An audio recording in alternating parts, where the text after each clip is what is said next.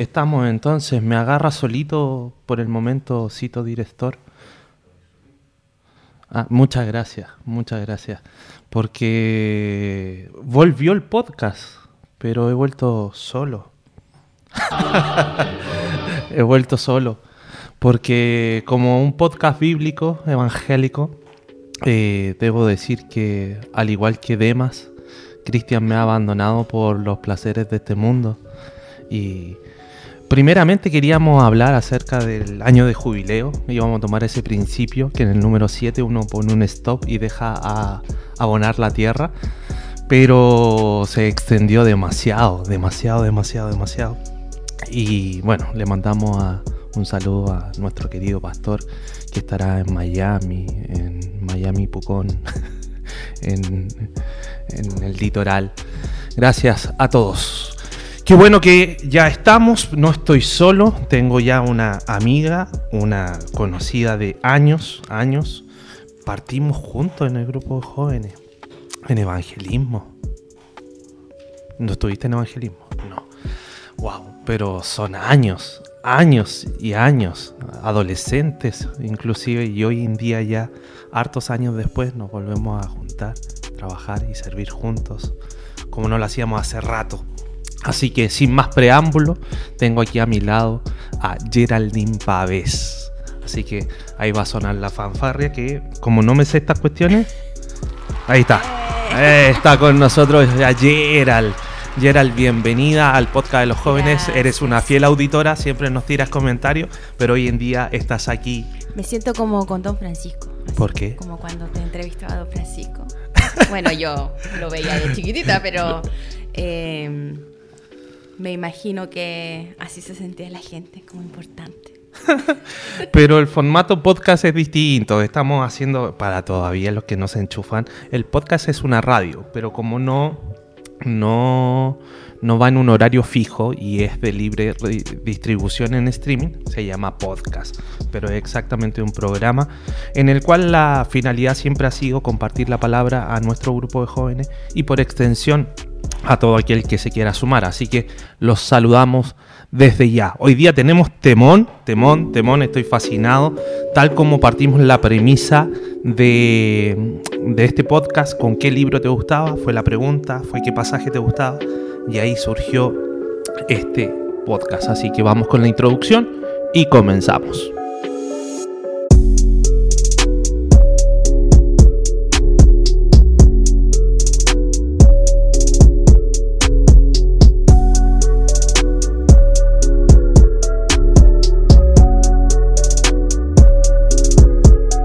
Nuevamente, bienvenidos a lo que es el podcast de los jóvenes de tiempo de Dios. Estamos juntos con Gerald Pavés para desglosar y meternos de lleno con este pasaje que te gusta tanto. Explícanos cuál es el pasaje y por qué. Siempre lo digo, como que cuando preguntan, siempre lo digo.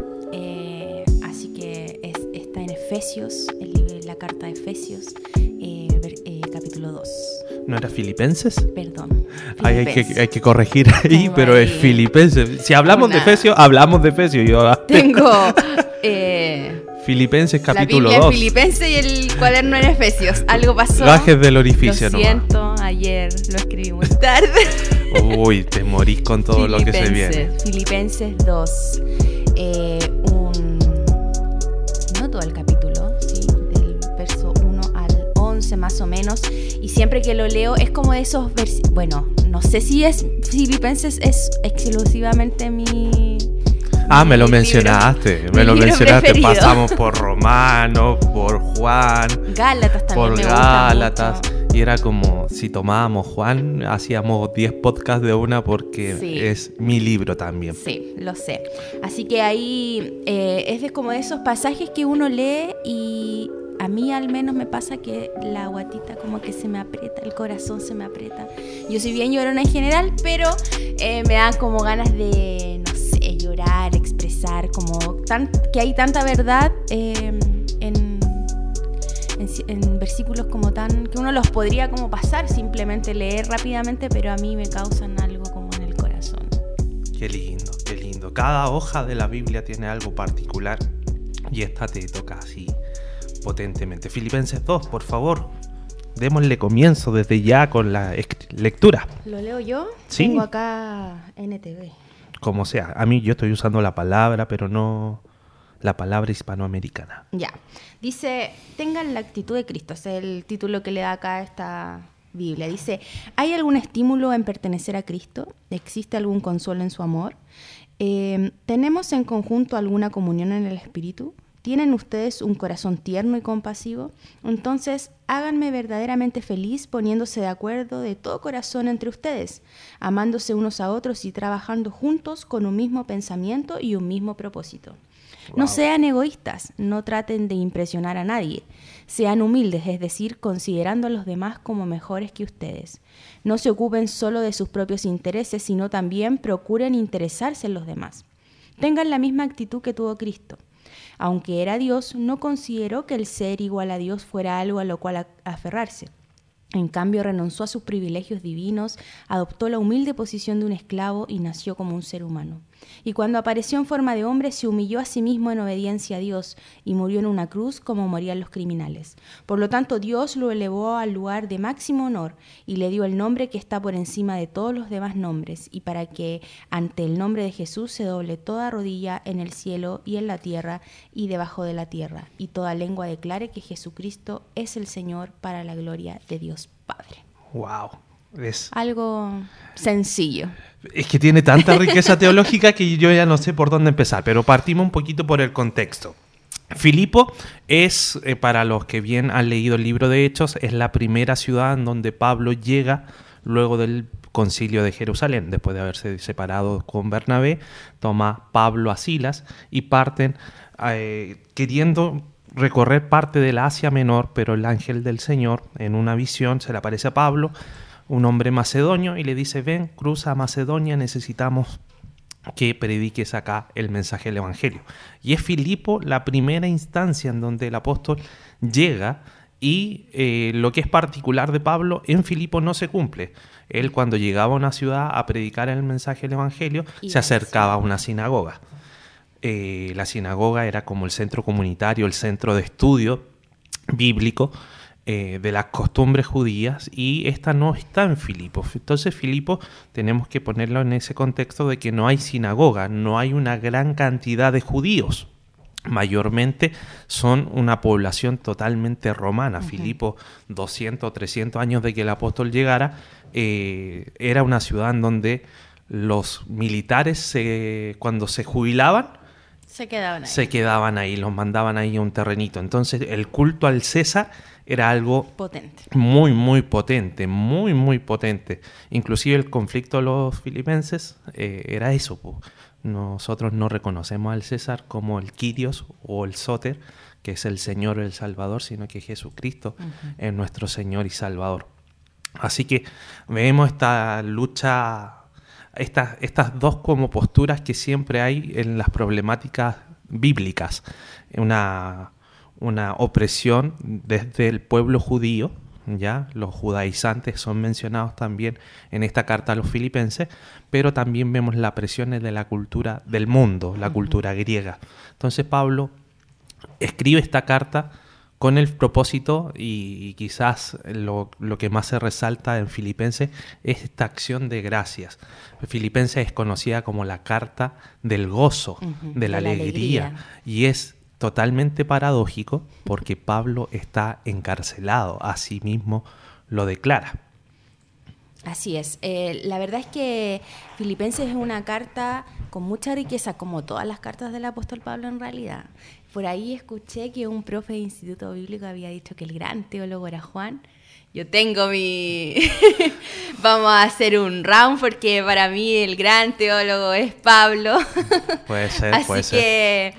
Eh, la verdad es que se encuentra mucha riqueza. Es importante conocer que esta iglesia fue fundada por Pablo. Él era eh, quien la inició, entonces tenía eh, conocimiento de lo que pasaba en la iglesia de Filipos. Y la iglesia de Filipos era una iglesia dadivosa, era una iglesia eh, que aportaba a la causa. Como los jóvenes de nuestra congregación. Claro, Bien. aportaban, eran serviciales y por eso este pasaje en, en particular, yo no sé si el apóstol los estaba eh, retando por alguna situación en específico o más bien haciendo una recomendación como constante, pero es hermoso sobre todo en el, desde el versículo 1 al 5 de lo que leímos en el capítulo 2, cómo él les hace ver la importancia de varios temas. De varios temas. Sí, no importa, pero como abriendo el campo, eh, tenemos que darnos cuenta que Pablo cuando escribe su primera carta a los Corintios eh, usa a la iglesia de Filipo para, para poner como ejemplo y como se jactaba de decir, como miren, esto mis hijos, estos son mis, reales hijos. Y, y, es lindo ese sentimiento y como que hoy en día, con los tiempos que llevamos sirviendo a esta generación, yo creo que te pasa o no de que estos muchachos, de que esta generación a la cual estamos sirviendo actualmente, uno los siente como suyos. Como que cuando algo hacen, como no, no de hacer, sino como hay algo en ellos como que uno dice, ah, estos son los cabros. Estos son los de real. Esto es. Eh, en particular a mí me encanta de esta generación, lo voy a decir abiertamente y me hago cargo, que no, no veo yo como tanta rencilla como... Antaño. Claro. Tanta rencilla en el sentido de como, como mostrarse, como sobresalir, porque a veces nos confundimos un poco y cuando hay abundancia de dones, también hay abundancia de altivez. Exacto. Entonces yo veo en esta generación todo lo contrario, como más compañerismo y eso me gusta mucho. Creo que también es algo que nosotros hemos ido como absorbiendo, de no tener tanta coraza como alrededor, sino como de darse ya y ser uno mismo. A mí, al menos en lo personal, me pasa eso, como que ahora yo me siento libre de ser yo misma. Oh, quemantes declaraciones, pero fue una realidad y también va en parte a la madurez que hemos ido adquiriendo. porque como estamos en el liderazgo, eh, la gente que tenemos va a reflejar en cierta medida los dones de Dios, pero también de la forma que lo lideran. Entonces, si se sienten abiertos a, es porque claramente estamos dándole posición para que ellos se desarrollen. Así que siempre vamos a alentarte a de que te muestres tal y como tú eres, no creas que somos eh, inalcanzables para nada. No, y no estamos tampoco hablando de como el típico dicho que usa nuestro pastor Eduardo de así soy, así me quedo. No, nada que ver con eso, sino como de nuestra personalidad, como de pronto más tímidos, más extrovertidos, eh, como somos en esencia, por supuesto que siempre hay un trabajo de parte del Señor en nuestro carácter. Yo no soy la misma persona que era cuando comencé trabajando en la iglesia, afortunadamente. Gracias a Dios. Gracias al Señor y su misericordia. Pero claro que el Señor trabaja en nosotros, pero a veces tenemos como, no, yo tengo que ser así de cierta forma porque el Señor usa a la gente que es así no sé, yo miraba a Neris siempre. Decía, no, es que la Neris, ¿cómo lo hace? Es una genia total y termina el culto, yo me acuerdo. No, y terminaba el culto y tenía una fila de gente que la quería saludar. Y yo decía, nadie me quiere saludar a mí. ¿Seré tan pesada, señor? Pero claro, uno va y, y uno se compara. Pero en esa comparación uno se hace daño también y hace daño a los demás. Somos todos diferentes y tenemos distintas formas. Y en eso el Señor nos usa.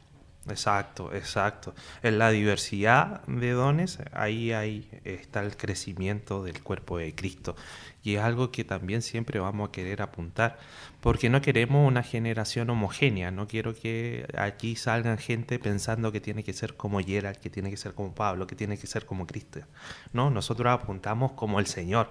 O sea, si nos van a mirar a nosotros como ejemplo, es un mal ejemplo, porque tenemos falencia. Somos imperfectos. Somos imperfectos, iglesia perfecta no va a encontrar, pero hay algo que nos apasiona que es netamente el Señor Jesús y queremos seguirle. Y como en todo hay que quedarse con lo bueno, desechar lo malo. O sea, si tú ves a Pablo y te gustan eh, características de él, tómalas y trata de, de absorberlas. Si te gustan características de Cristian, tómalas y trata de absorberlas. Y de Neris y así de toda la gente que pasa por tu vida, no solamente de aquella que tiene una posición de liderazgo, sino de todos los que te nutren uno va tomando eh, lo mejor, eh, va aprendiendo. El otro día estaba haciendo memoria de todas como las cosas que, mm, a, raíz de esto también del servicio, todas las cosas en las que eh, me he involucrado en la iglesia y de la gente que he podido aprender.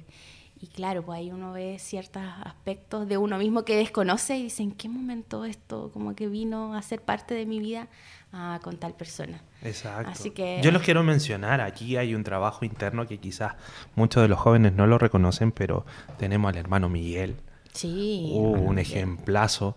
Tenemos a Alexis que hoy día juega como cito director. Eh, tenemos a la tía Beatriz que son ejemplos vivos que tenemos en el común diario en donde nos enseñan un montón acerca del amor al Señor y del servicio en la iglesia. Porque nos adelantan en años, Poquito. nos adelantan en años y, y, es- y es- están aquí y han perseverado. Entonces ahí nos damos cuenta que hay una clave para el servicio y nos vamos ya a, a enfocar en el texto, que es la perseverancia. Pero no tan solo la perseverancia, sino que ahí tienes los puntitos anotados. Así es. Lo primero que nos habla este, este texto es acerca de la unidad espiritual. Y, y el apóstol dice que el amor es muy importante. Y el amor es base para la unidad espiritual. Tenemos un problema. Tenemos un problema técnico, pero es solucionable. No estamos conversando la palabra. No. estamos en conversando la palabra, pero bueno. siempre pasa algo en este podcast, Dios mío. Si no es que me chanfleo, si es que no sale algo indebido, pero bueno, ahí está. Eso para todos los que nos ven, ya los que nos oyen dirán qué pasó. Se cambió el logo de la televisión. Bueno, ahí dice entonces, ¿existe algún consuelo en su amor? Eh, ¿Tenemos en conjunto alguna comunión en el Espíritu? ¿Tienen ustedes un corazón tierno y compasivo? Dice entonces, háganme, dice el apóstol, háganme verdaderamente feliz, poniéndose de acuerdo de todo corazón entre ustedes, amándose unos a otros y trabajando juntos con un mismo pensamiento y un mismo propósito. Nos pasa que a veces tenemos diferencias en cómo se deberían hacer las cosas, ¿cierto? Y uno mira desde atrás así, no, si yo fuera la líder de danza lo haría así, acá. Si yo estuviera a cargo de los jóvenes haría esto y haría... Pero si yo soy parte, en el lugar en el que el Señor me ha puesto, yo debo procurar trabajar con el mismo fin. Quizás podemos tener diferencias en las formas y esas diferencias se deben de conversar y, y debemos llegar a acuerdos para trabajar en pos del fin, del propósito, que a veces nos desviamos demasiado de eso, nos vamos como solo en las formas y nos vamos por la tangente y no logramos llegar a nuestro propósito. Y sí, y ese es un cambio que se está dando hoy día generacionalmente. Quizás eh, para aquellos que de edad no escuchan, estamos haciendo sacrilegio en cuanto a cambiar las formas, pero hoy en día la generación que tenemos nos pide ser escuchada, nos pide eh, implementar no tan solo el formato aprendido, y, y replicarlo, sino que innovar, que estemos siempre a pre- no sé cómo decirlo, pero siempre dando el puntapié inicial o eh, abriendo brecha a algo nuevo. Quizás los millennials se caracterizan por eso, porque siempre estamos en la búsqueda de los nuevos, se pasa con la tecnología, pasa con un montón de cosas, de que siempre queremos hacer algo nuevo, pero queremos hacer algo que nos identifique. No vamos a dejar de hacer formas que están bien, porque también nos puede pasar el complejo mesiánico y que aquí estoy yo y todo es bueno y nuevo conmigo, pero eh, nunca debemos olvidar la historia. Hay que darle valor a lo que los que estuvieron antes de nosotros hicieron, porque indudablemente fueron eh, aplanando el camino para que nosotros podamos hacer todas las cosas nuevas, entre comillas, que hacemos hoy día. Exacto. O sea, para que la iglesia pueda tener luces, instrumentos y pueda sonar como suena y todo, tuvo que haber también un pastor que se atrevió a meter la guitarra eléctrica. Y desde De- la batería para Claro, atrás. entonces, no, a veces nosotros queremos como, no, es que ellos ya son muy mayores y no entienden lo que nosotros ¿Hasta tenemos. cuándo vamos a tener el tuca tuca? Pero en su momento ellos también fueron vanguardistas y rupturistas en lo que hicieron, entonces también valorar el trabajo de los que estuvieron antes de nosotros, que nos permiten hoy poder seguir avanzando en ciertas cosas, en lo que nuestra generación plantea también. Y tú decías, hablabas de los millennials, que claro, constantemente quieren estar en esta búsqueda, en esta búsqueda, pero de pronto también tenemos que cimentarnos como Uh, no siempre estar en quiero algo nuevo, quiero algo nuevo, porque si no viviríamos como en el, si lo hacemos en comparación con una relación afectiva, viviríamos de enamoramiento en enamoramiento. ¿Cierto? Buscando siempre la mariposa en el estómago y lo nuevo y lo fantástico, pero jamás permaneceríamos en una relación estable. Entonces, en Cualquier cosa que te la está soltando, yo la dejo en lo ministerial también es así a veces, como, no, es que yo estoy, voy, voy a hacer ejemplo, estoy en el servicio, llamo el servicio y me enamoro del trabajo en el servicio, pero en algún momento se, me desencanto, entonces me voy a misiones. Y en misiones, oh, el maravilloso ministerio, y me desencanté y me voy a la música.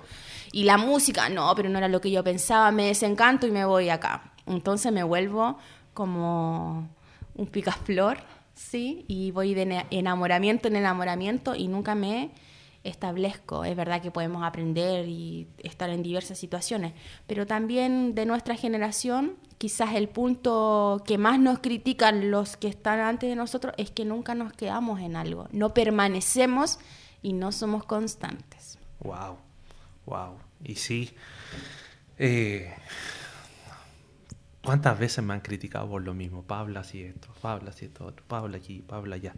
Eh, pero yo creo que está bien ser inquieto, pero como no, a lo que voy es no comenzar algo y luego abandonarlo porque no era lo que tú pensabas o esperabas, porque quizás las cosas no se van a dar. Sí, va a llegar en un momento en que la madurez te va a pegar y va a decir, bueno, esto es lo que Dios me habló, esto es lo que Dios me dijo y por aquí vamos. Ahora, mientras eres joven, gasta tu fuerza en todo gasta tu fuerza en todo, en estar, sobre todo viendo que ya estamos eh, avanzando en este tema de la pandemia, que la iglesia ya se está aperturando, de que los ministerios se están reactivando. Sería rico y bueno ya desde ahora animarte a volver a casa y empezar a reactivar este servicio, este servicio. Y quizás vienes con la pandemia muy arraigada diciendo, oye, pero vamos a hacer exactamente lo mismo que estábamos haciendo.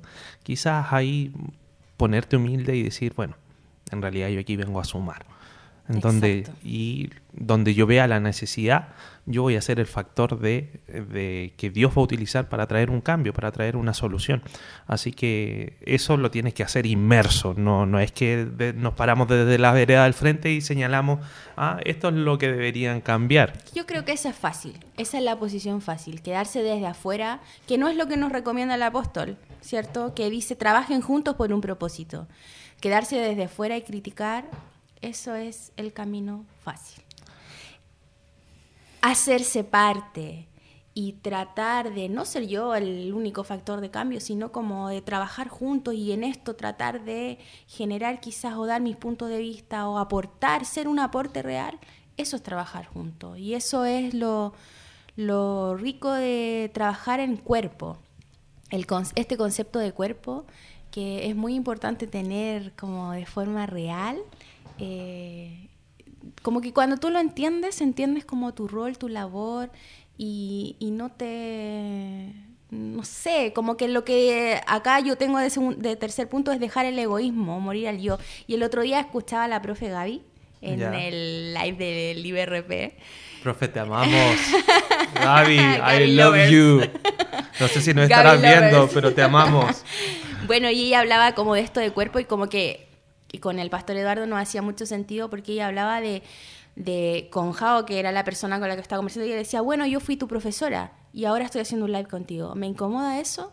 No, no me incomoda. Entonces este cuerpo es maravilloso porque a veces estamos como en distintas eh, posiciones por ejemplo, Pablo, yo estoy aquí ahora conversando, ¿cierto? Pero Pablo también ha sido mi profe de instituto bíblico. Ah, ¿verdad? Sí. Y yo no me pongo así como de brazos cruzados a ver qué me va a enseñar este chiquillo. No, sino que uno se pone en su rol de, ya, ahora yo soy la estudiante y él es mi profesor. Voy a aprender todo lo que pueda absorber. ¿Me y el domingo cambiamos de papeles. Claro, donde entonces... Gerald es la que me dice, Pablo, ojo con esto. Claro, y yo, dale. Eso es lindo, pero requiere de de humildad de parte de uno, de saber que a veces uno va a estar bajo otra persona o, después o, al revés y que, y que este cuerpo es, eh, se mueve. ¿sí? Eh, cuando yo hago deporte, a veces la mano es la más importante, a veces el pie es el más importante. Cuando yo bailo, a veces eh, cuando giro la cabeza es lo más importante, pero cuando yo, no sé, quiero hacer un equilibrio, el pie es lo más importante. Entonces, en este cuerpo que hay distintas funciones, yo tengo que saber cómo ubicarme dentro de. Exacto. El apóstol Pablo no en Filipenses, pero en otras cartas va a señalar la mano no puede ser ojo. ¿Ah? Eh, la el pie no puede hacer lo que hace la boca. Cada uno tiene su posición y cumple su objetivo. Y lo rico es que estamos en un periodo en donde se está destapando la iglesia, estamos volviendo a, congregarnos juntos, porque la iglesia siempre ha estado, pero volvemos a estar juntos. Y es preguntarte a ti que nos escuchas, ¿cuál es tu posición hoy en día? en la iglesia? ¿Cuál es, eh, qué vas a seguir desde el anonimato web, mirándonos y escuchándonos? ¿O te vas a ser parte ya de la iglesia y quieres contribuir y quieres servir? Entonces, ese es como el puntito a reflexión que te podemos llevar también en el día de hoy, de que eres parte de la iglesia netamente si has creído en el Señor Jesucristo y tienes una labor que cumplir que nos va a edificar tanto a mí, tanto a Yera y a un montón de gente, porque eres esencial para la iglesia. Ya si una parte del cuerpo se duele, todo el cuerpo se duele con él. Entonces, eh, estamos, no estamos completos si tú no estás participando. Entonces es algo que, te invitamos a, reflexionar y, a motivarte, porque estamos diciendo que estamos en un nuevo tiempo. Así es. Así que tienes que animarte. Yo creo que importante también es decir, como a veces nos sentimos perdidos, como no, yo no tengo un llamado. Muchas veces hemos escuchado eso, como no, yo no sé cuál es mi llamado. Yo no me, quedo, no me puedo quedar sentado en mi cama esperando en mi llamado específico. Todos tenemos un llamado. Todos hemos sido comisionados para algo. Y podemos dentro de esa comisión servir. El servicio es como amplio. No es que yo soy llamada a servir en la música, o soy llamada a servir en la enseñanza, o soy llamada a servir, no sé. Diversos dones y diversos llamados. Yo soy llamada a servir, a servir en lo que se necesite, a servir. Necesitamos más personas galletas. sí. sí, Más personas galletas. ¿Qué quiero decir con este concepto tan retrógrado? tan viejo. tan añejo. Que donde se necesita yo estoy. ¿Sí? Como yo llego y pucha, faltó el que tenía que ponerse en el baño, voy faltó el que tenía que pasar la ofrenda, voy. Eh, faltó, no sé, el que tenía que estar en la puerta, voy. Faltó el que tenía que predicar, voy.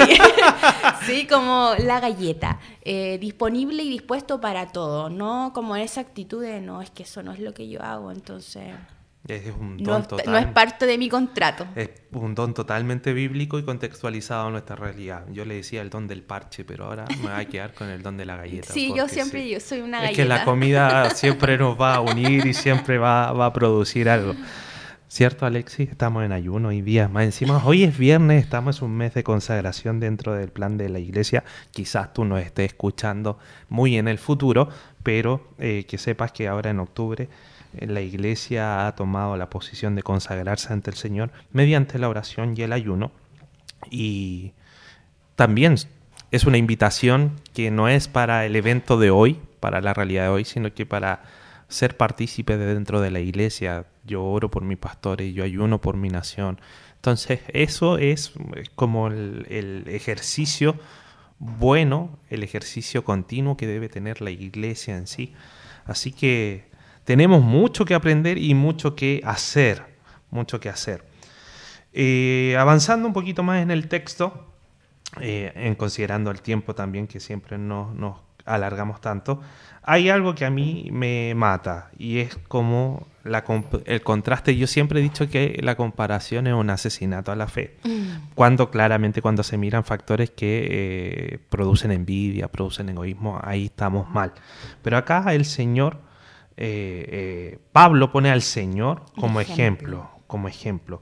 Eh, lo leo, lo, lo, reitero, voy a tomar otra versión bíblica, el cual siendo de condición divina no quiso hacer de ello ostentación, sino que se despojó de su grandeza, asumió la condición de siervo y se hizo semejante a los humanos, y asumida la condición humana, se rebajó a sí mismo hasta morir por la obediencia y morir en una cruz por eso Dios los exaltó sobremanera y le otorgó el más excelso de los nombres, para que todos los seres en el cielo, en la tierra y en los abismos caigan de rodilla ante el nombre de Jesús y todos proclamen que Jesucristo es Señor para gloria de Dios Padre.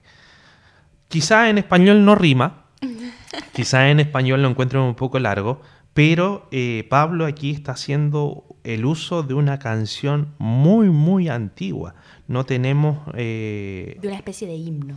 Es un himno que se cantaba en la iglesia primitiva luego de... y es una, una conciliación teológica perfecta.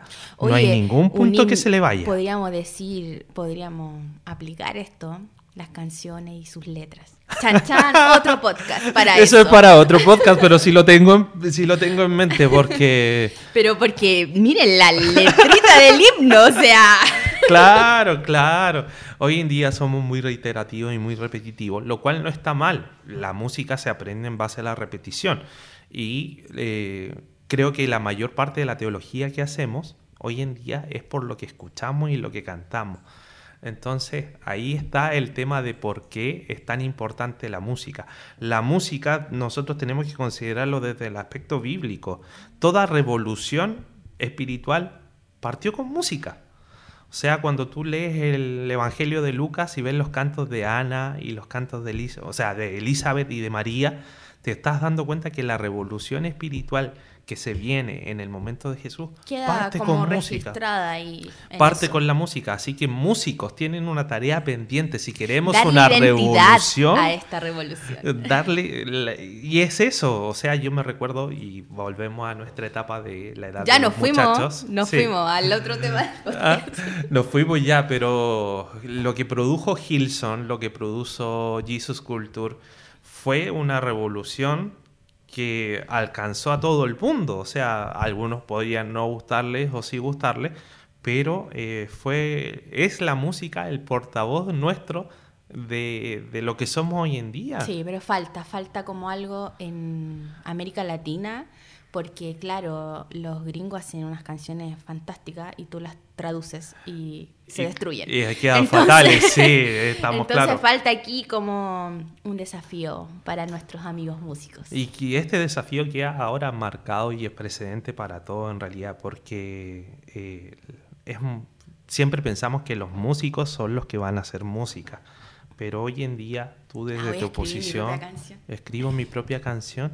O sea, eh, no sé si va a trascender, porque yo, bueno, soy músico, pero he dejado la música a un lado por dedicarme a la enseñanza, pero eh, la música nace desde el corazón agradecido. ¿ah? La música nace en respuesta de lo que busco del Señor. Y acá estamos leyendo a Pablo que está replicando un canto antiguo, pero también está tomando porciones del texto en Isaías. Entonces quizás eh, este, nosotros tenemos que tener presente que esto se leía en la comunidad y no se le pasaba una copia. ¿Por qué? Porque la gente quizás no sabía leer. Entonces si yo le enseñaba un cántico, lo podían absorber. Lo podían absorber. Y quizás como método de enseñanza, porque para ese lado tengo que tirar siempre, es que, oye, la... Aprendizaje significativo. Exacto, mnemotécnico creo que se le... Sí, cuando tú aprendes, porque además que Tengo te una ha profesora aquí al frente también. Además que te ha pasado que eh, lees una porción bíblica y dices, oh, esto es una canción. Y claro, lo aprendiste y no sabías que estabas aprendiendo una porción de la escritura a través de una canción. Yo voy a contar una incidencia, pero cuando me aprendí las tablas de multiplicar bien fue con las canciones de cachureo. así fue. Se me cayó el carne mal, mal, así como, ¿qué onda?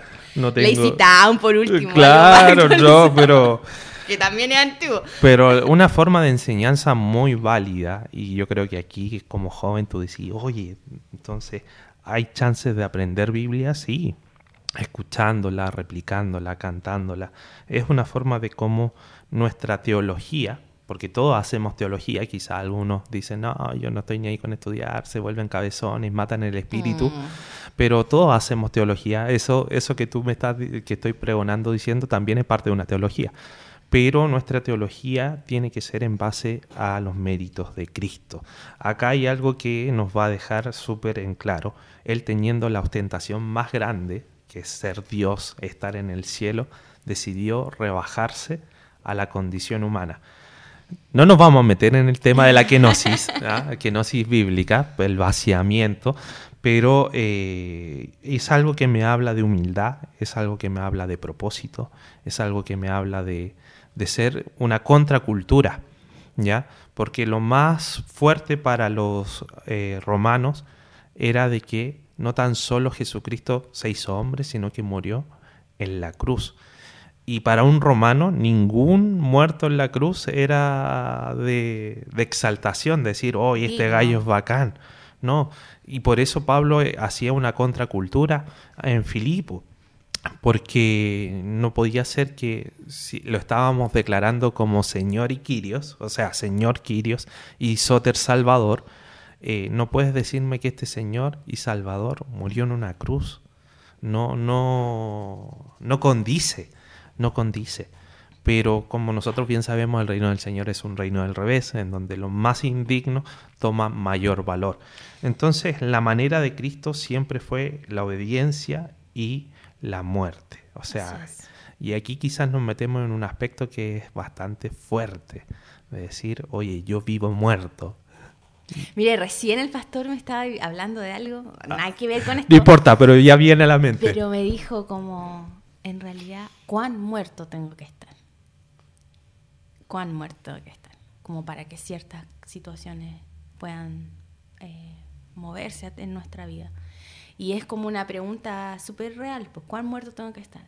Aquí está el ejemplo. ¿Cuán muerto tengo que estar? Muerto, muerto, muerto, no medio si muerto. queda algo en mí, o sea, Dios no va, no va a anular mi carácter, no va a anular mi forma, pero la tiene que corregir. Pero, claro, y, muerto como a mi voluntad.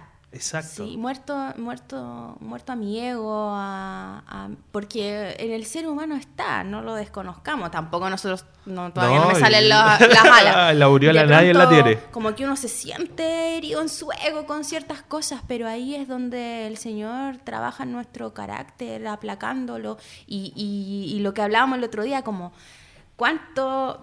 o sea, acá tenemos un ejemplo de Jesús llevando al máximo el servicio, eh, al máximo la humildad, al máximo la obediencia. Entonces, nuestra vara está muy alta respecto a lo que nosotros debemos hacer, porque nuestra mirada siempre está puesta en Jesucristo, que es el ejemplo humano que tenemos de proceder. Entonces, ya acá tenemos una vara bien, bien alta. Es bien alta, pero no inalcanzable. Eso es algo que de repente cuando nosotros empezamos a ver los dones y vemos la forma de Jesús, decimos, no, yo estoy a años luz de hacerlo. Pero el ejercicio práctico del Señor fue morir. O sea, morir a uno y decir, vamos, por acá es. Entonces el ejemplo de Cristo no se vuelve en algo inalcanzable, todo lo contrario, Él lo hace alcanzable. Y en realidad está la respuesta, es qué respuesta vas a tener tú frente a lo que hizo Jesucristo. Y ahí es donde uno tiene que doblar las rodillas, callar, eh, uno tiene que bajar el moño, todo dicho. Que es, es como lo impopular y lo contrario a todo lo que se nos dice hoy.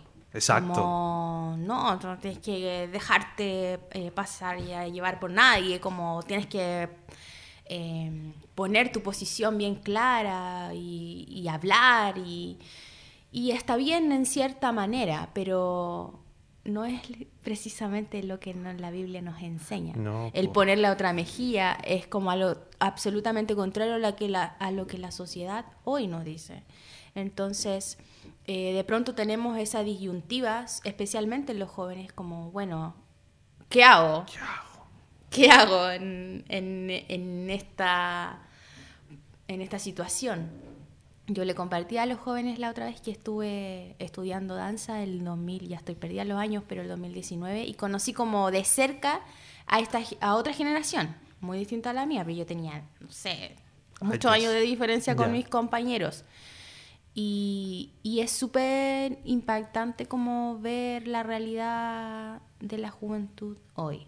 Que nosotros, yo me sigo considerando una persona joven aún. Obvio. Pero hay mucha distancia ya en, una, con una persona de 20 años. Y es muy fuerte, como la presión que ejerce la sociedad sobre el joven sobre cómo tiene que ser, cómo tiene que comportarse, sobre las mujeres, cómo tienen que plantearse, qué es lo que tienen que pensar acerca de su cuerpo, acerca de la libertad. Muchas cosas que si las llevamos a la escritura eh, son, no sé si contrarias, pero de una forma muy distinta. Y sí, bueno, la sabiduría humana nunca va a alcanzar la sabiduría de Dios. Eh, llamaremos bueno a lo que es malo y malo a lo que es bueno.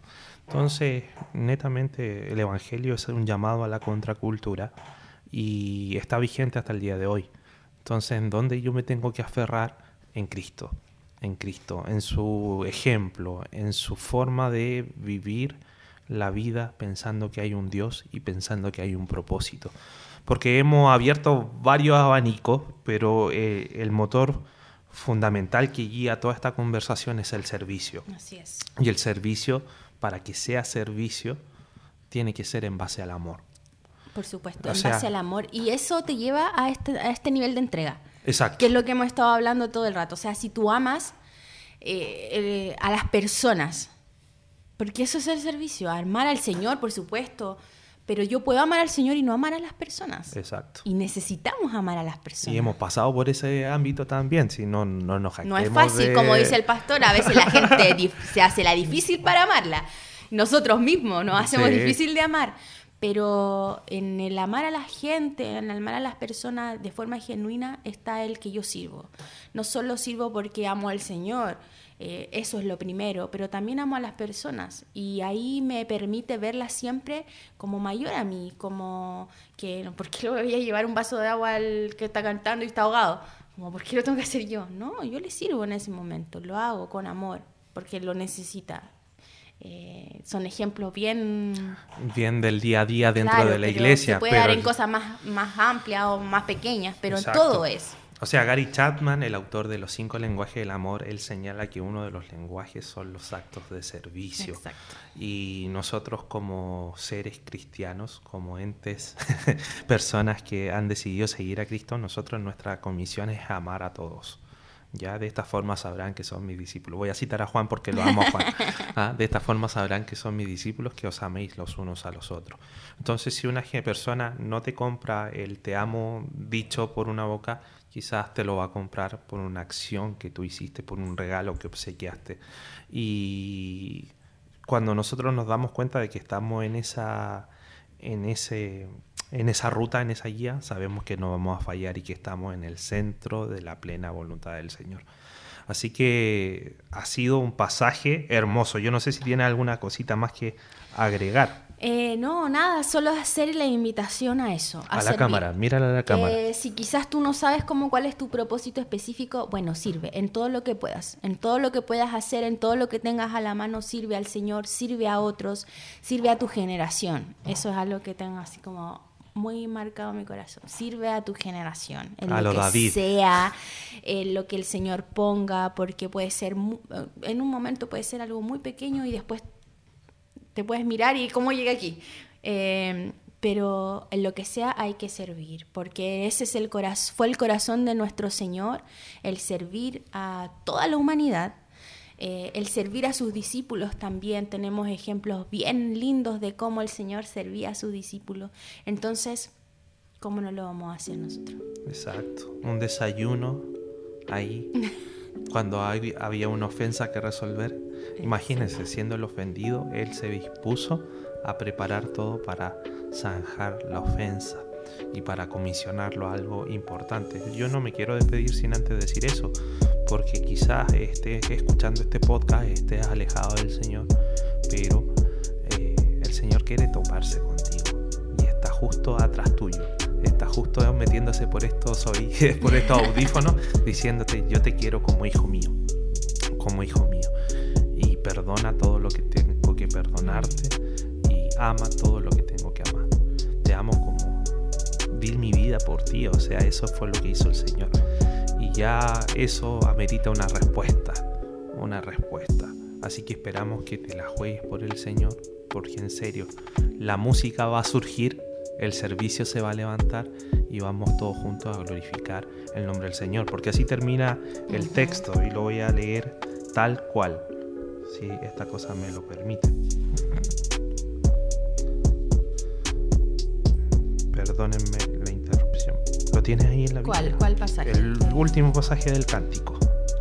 Dice, toda lengua confesará Dice, por lo tanto, eh, Dios lo elevó al lugar de máximo honor y le dio el nombre que está por sobre todos los demás nombres, para que ante el nombre de Jesús se doble toda rodilla en el cielo y en la tierra y debajo de la tierra, y toda lengua declare que Jesucristo es el Señor para la gloria de Dios Padre.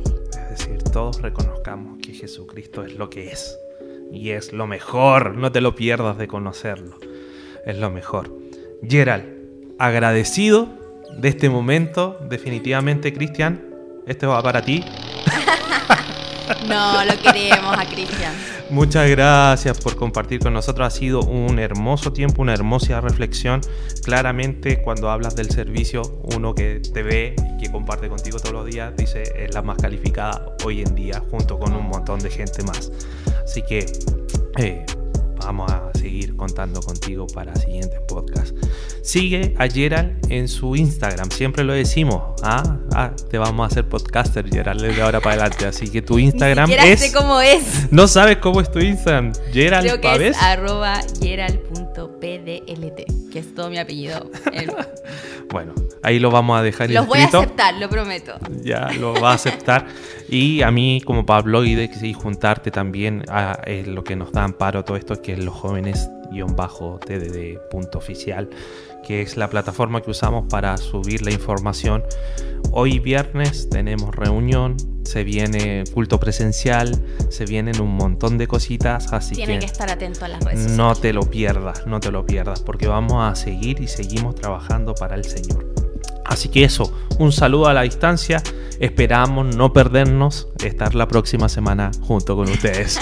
Voy a estar ahí ya, pues el podcast. muy bien, muy bien. Bendiciones, que estén muy bien. Chao, Chao. chao.